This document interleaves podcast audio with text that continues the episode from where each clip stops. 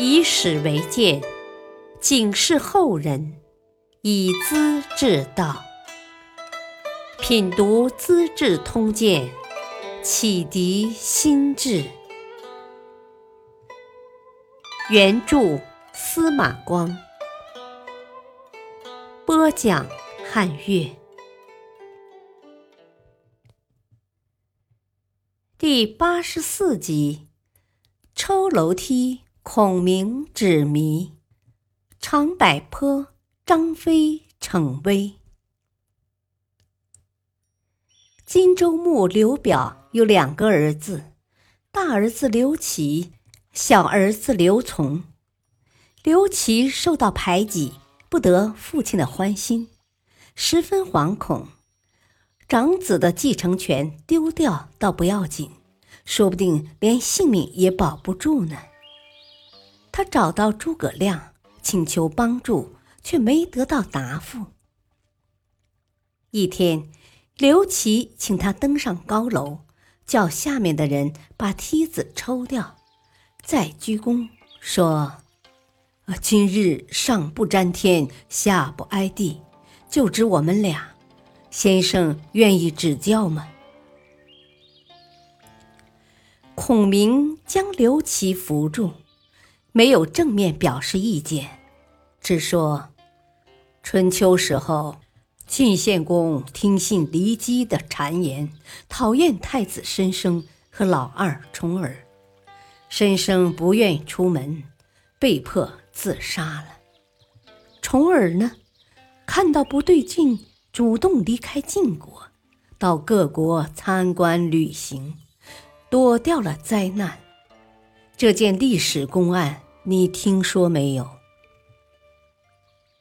刘琦完全明白了，拉住孔明的手：“啊，谢谢先生的教诲。看来我只有学习重耳才是生路啊。”过了几天，江夏太守黄祖。病死，刘琦求父亲让他到江夏（今武昌）去。上任不久，父亲重病，又转回来省亲。蔡瑁和张允是排挤刘琦的主要人物，怕他们父子见面触动感情，要长子继承荆州牧的职位。刘琮又朝哪儿搁？于是。挡住刘琦，不让他见父亲。主公叫你镇守江夏，责任重大呀，并没叫你回来呀。你擅自离开职守，父亲知道了会难受的。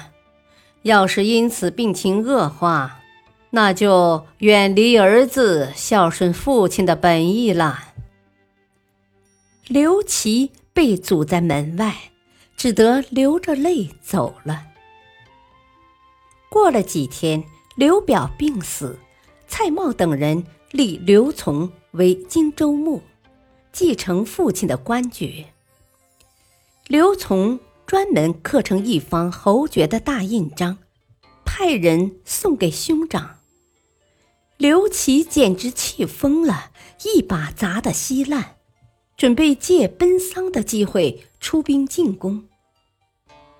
曹操早就注视着荆州的形势，想钻空子发起攻击，这正是天赐良机。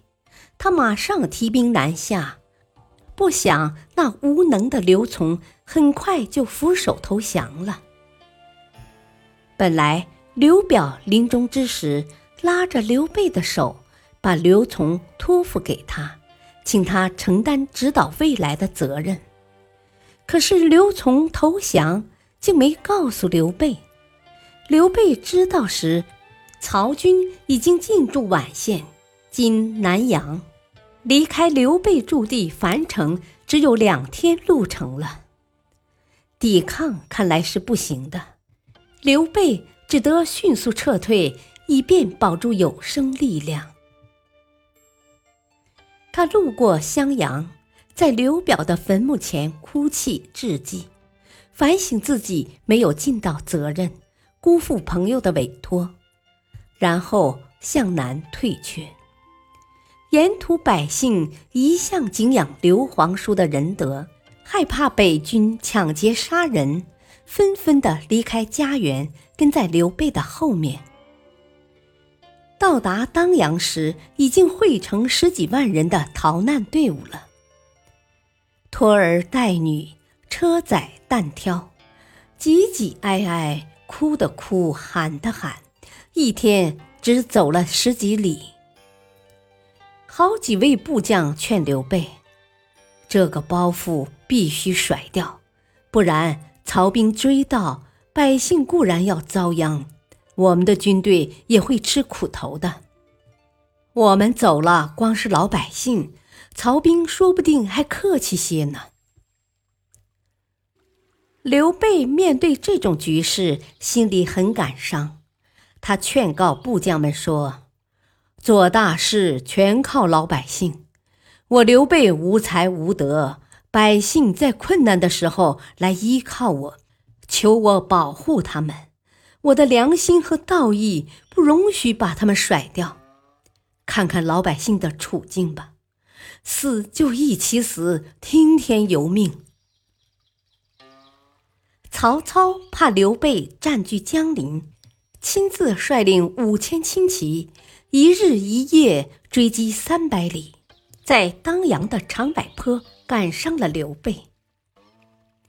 疲惫不堪的百姓远远望见曹军，顿时失去控制，四散奔逃，一片混乱。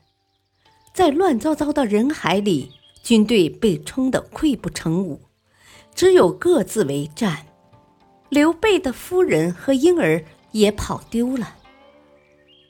刘备、孔明、张飞、赵云等人冲出人流，迎面碰到徐庶，请他上马一同走。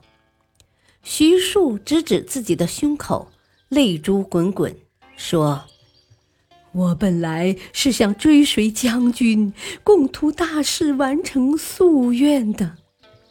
可是老母亲被曹军抓走了，我刚才得知消息，不觉方寸已乱，对将军怕也没有多少作用了。就此向诸君告别吧。刘备也很难过，仓促中。拱手作别，徐庶就投曹操去了。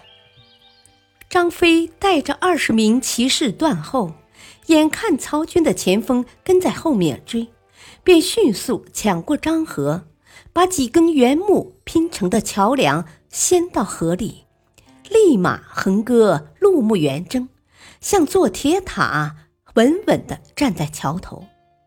曹军赶到对岸。桥没有了，只有涉水强度，却又犹豫。